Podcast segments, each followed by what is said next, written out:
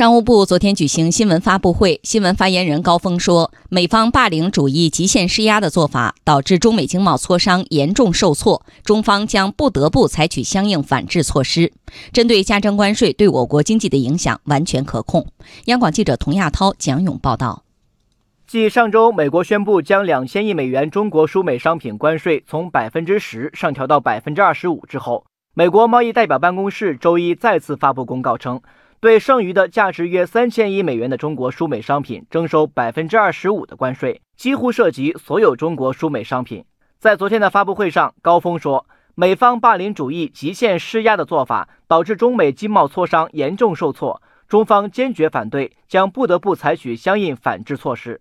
美方霸凌主义、极端施压的做法违背多边贸易规则，中方对此坚决反对。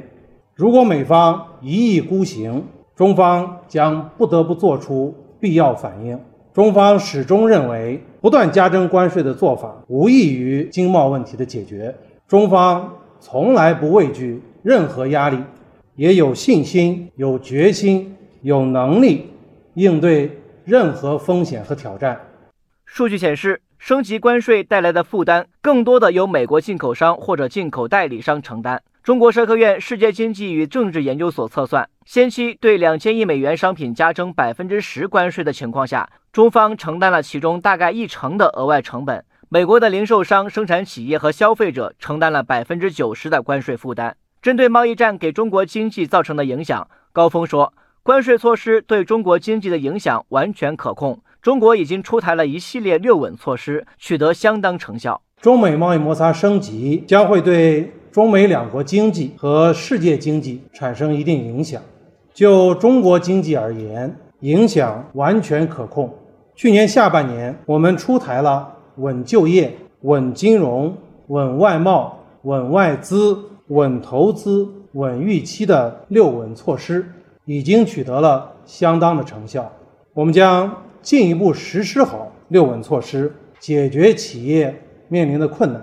目前国内消费品的价格稳定，我们将密切关注走势变化，及时采取必要的措施。